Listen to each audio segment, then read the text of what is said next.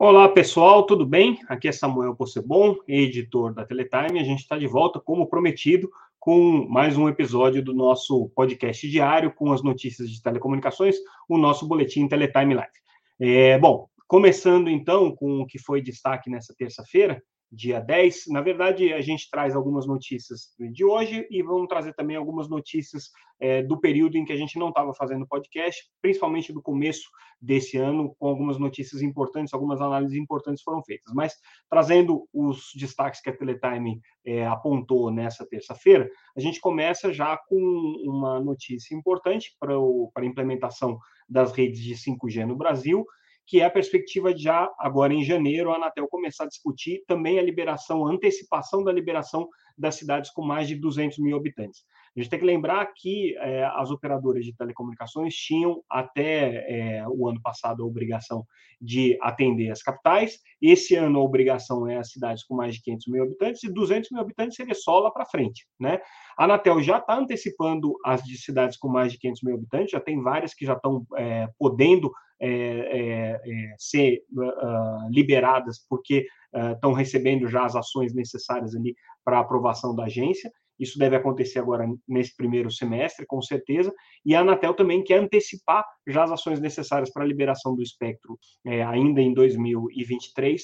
Essa antecipação das cidades com mais é, de 200 mil habitantes também. Se isso acontecer, a Anatel vai ter conseguido antecipar em pelo menos dois anos esse cronograma, e aí já começa a entrar num, num cenário é, da gente vislumbrar é o, a liberação total do espectro aí até o final desse ano, pelo menos essa perspectiva aí que a gente começa a perceber que a Anatel tem para é, já poder garantir aí o 5G, onde as operadoras acharem mais conveniente fazer a instalação das redes. Isso no caso das grandes operadoras que têm a cobertura nacional. No caso das pequenas operadoras, pode até ser que a Anatel é, antecipe as obrigações que estão sendo colocadas ali para o ano de 2026 nas cidades com é, é, menos de 30 mil habitantes. Né? Essa é a obrigação das operadoras regionais. Mas elas dificilmente devem entrar é, em operação antes, justamente porque elas estão ainda fazendo o processo de implementação das redes e tudo mais. Então, isso não deve acontecer tão cedo.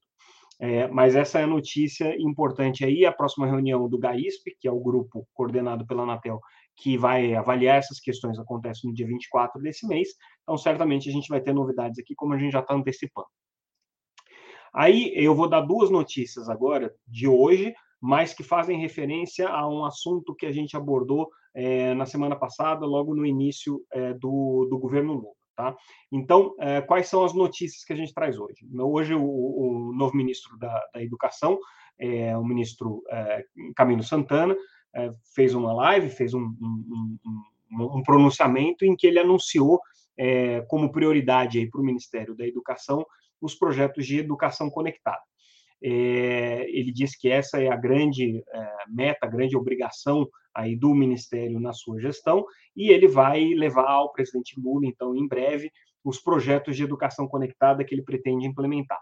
Por que isso aí é importante? Primeiro que o MEC já tem programas de educação conectada, tem o PIEC, por exemplo, que é um projeto importante, eles participam do Internet Brasil, que adquiriu chips para distribuição em escolas e, e educadores, isso aconteceu aí nos últimos, no ano passado, né, foi o processo de licitação do Internet Brasil, a gente tem também é, os programas que estão sendo coordenados pela Anatel, como parte das contrapartidas do leilão 5G, o Ministério da Educação também participa, mas o importante é que o Ministério da Educação está colocando esse tema como uma das prioridades aqui de gestão. Né? O outro tema, e a outra notícia relacionada a esse assunto, né, é a nomeação para ser o secretário de Transformação Digital do Estado brasileiro, é, na, no novo Ministério de, de é, Gestão, né, é, o Francisco Gaetani, que é um dos maiores especialistas nesse tema aqui, um nome né, certamente é, que vai ser bastante aplaudido aí pela, pela comunidade é, da área de tecnologia, porque é um, é um profundo conhecedor desse tema. Aí a gente entra, então ele foi nomeado para essa secretaria que vai coordenar todos os projetos de transformação digital, digitalização. A gente lembra que esse era um, um assunto que estava na pauta do Ministério da Economia, no governo Bolsonaro, agora foi para o Ministério da Gestão Pública, que foi criado aí dentro da nova estrutura eh, do governo Lula. Né? O que, que tem de importante nisso aqui? A gente remete aí ao, a, a análise que a gente fez, a matéria que a gente fez na semana passada. A gente fez um levantamento em toda a estrutura é, dos ministérios que foi anunciada logo que o presidente Lula tomou posse. E o que, que a gente detectou ali? Em pelo menos 10 ministérios existem áreas dedicadas especificamente ao tema da transformação digital. É, isso aqui perpassa não só o Ministério da Gestão Pública, como a gente colocou, como também é, envolve é, o Ministério, é, o próprio Ministério é, das Comunicações, óbvio, a Secretaria é, de Comunicação Social ligada à Presidência da República, que acabou ficando com a responsabilidade de fazer toda é, a elaboração de uma política para regulação do ambiente do ecossistema digital, né, a preocupação com fake news, a preocupação com desinformação, a preocupação com remuneração de conteúdos, com as assimetrias regulatórias, tudo isso vai ser coordenado em tese pela Secretaria de Comunicação Social, numa secretaria específica de políticas digitais, que deveria ter ficado debaixo do Ministério das Comunicações, mas como o Ministério das Comunicações acabou sendo colocado aí dentro do contexto de um arranjo político é, com a União Brasil, então, o PT, é, que estava coordenando o processo de transição, achou melhor deixar essa Secretaria de Políticas Digitais debaixo da SECOM, que está diretamente vinculada à presidência da República.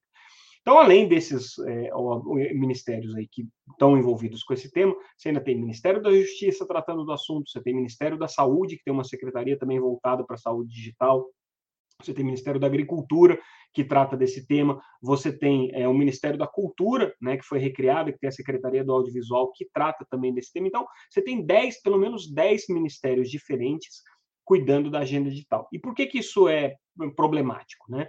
Justamente um dos fatores que tem é, contribuído para uma certa é, lentidão na decisão de políticas públicas relacionadas à agenda digital é essa dispersão, né? O fato de você ter várias áreas do governo cuidando disso. Isso não é de agora, isso já vem aí nos últimos, pelo menos nos últimos cinco anos, que o governo já tem áreas cuidando da agenda digital em diferentes é, esferas, em diferentes pontos.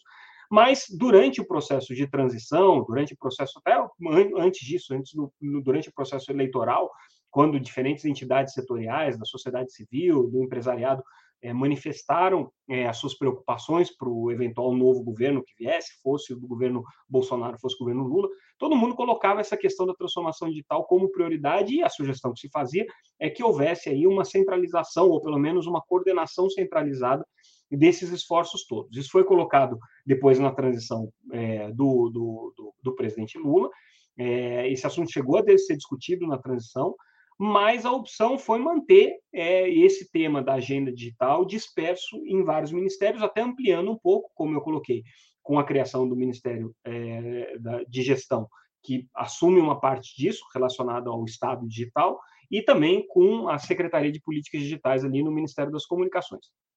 Tudo isso colocado, é, a nossa conclusão aqui da análise é que qualquer política de é, transformação digital agora vai ficar muito mais complexa, vai ficar muito mais desafiadora, porque você vai ter que lidar com esses 10 ministérios, pelo menos, né? Você tem Casa Civil também envolvido nesse assunto, você tem Defesa, você tem o GSI com a questão de, de segurança cibernética, então existem vários órgãos diferentes do governo cuidando desse tema aqui. E esse talvez seja o grande desafio aí do governo Lula no que diz respeito à agenda digital, que é uma agenda que a gente sabe que é extremamente importante para o desenvolvimento do país. É uma agenda moderna, é uma agenda que todos os países estão lidando. Existem questões problemáticas e sérias que precisam ser abordadas, das assimetrias regulatórias, da questão competitiva, da questão é, do, do, do, direito à informação, da questão é, da moderação de conteúdo e da responsabilização de conteúdos, que diz respeito, por exemplo, à questão de é, desinformação, fake news, né? É, então, tem uma, uma, uma, série de pontos que são importantes e que estão numa agenda moderna e do século XXI, que todos os países estão é, é, discutindo, e o Brasil não vai fugir dessa, desse debate certamente. O próprio governo Lula tem dito que quer fazer esse, debate, mas a dispersão existe e as dificuldades estão colocadas aí é, justamente por conta desses diferentes atores aí governamentais tendo que ser é, é, coordenados e integrados aí nesse, nesse debate. Então, é um tema super importante.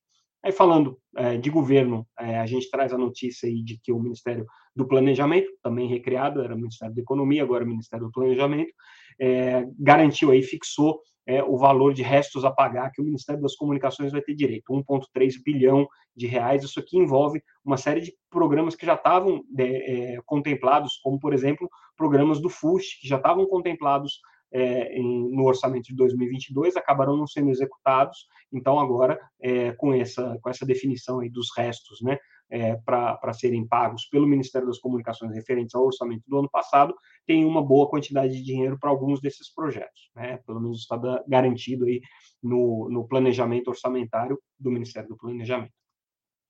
E aí a gente encerra o nosso boletim de hoje, mais curtinho, é, falando sobre o acordo de roaming entre Brasil e Chile, um acordo histórico aí, firmado há alguns anos entre os dois países, o primeiro acordo para que é, os usuários de é, redes móveis possam transitar livremente utilizando seus próprios planos entre os dois países.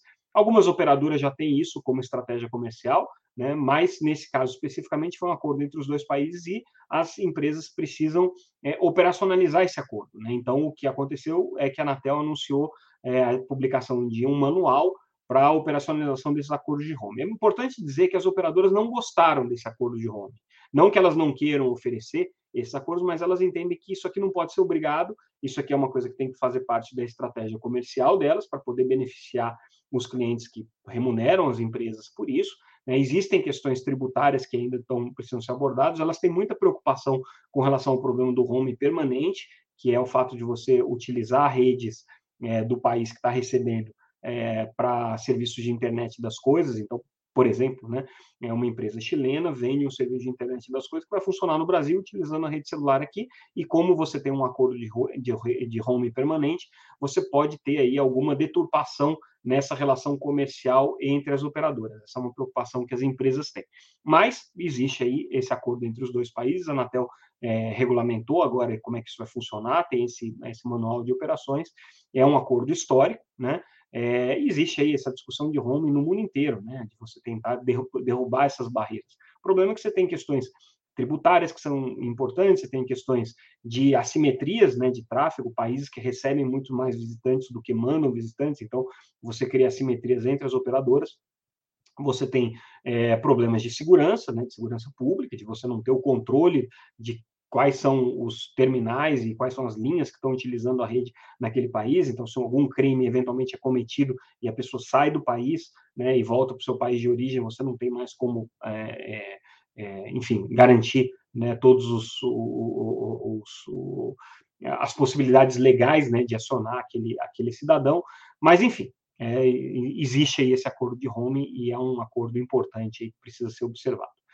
E aí, com isso, pessoal, a gente encerra o nosso boletim de hoje, como eu disse, um pouquinho mais curto, ontem também foi meio longo, mas a gente volta amanhã, com certeza, com mais um boletim Teletime, com as notícias diárias do mercado de telecomunicações. Se vocês não acompanham o nosso boletim, acompanhem lá no site www.teletime.com.br. Todas as informações e análises que a gente fez aqui estão lá disponíveis gratuitamente. Todas as notícias também vocês podem se inscrever para receber diariamente também no seu boletim, no seu e-mail, o nosso boletim. Ficamos por aqui, amanhã a gente volta. Obrigado, gente. Até mais.